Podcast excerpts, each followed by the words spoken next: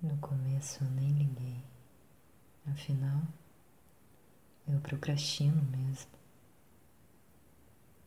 Na primeira semana eu me assustei comigo. Mas nada que não se justifique pela ansiedade do isolamento. Da segunda semana até completar um mês parece que foi um pulo. A partir daí,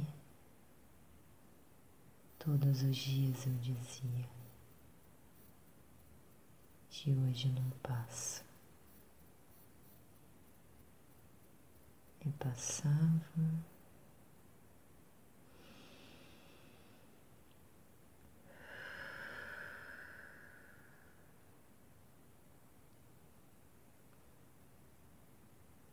E passou. Passou tanto até que fui eu quem passou a não contar mais nada.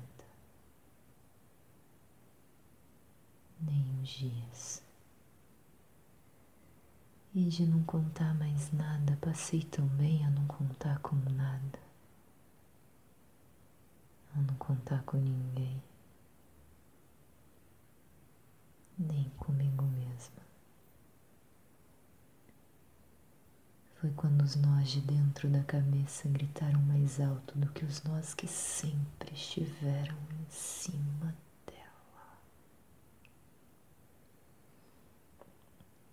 Nesses o tempo não pode nos proteger. Ainda bem.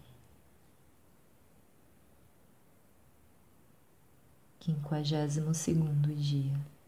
Texto de Aide Malanchini. Uma ação do coletivo Elas Tramam. Escute as mãos, escute as mãos.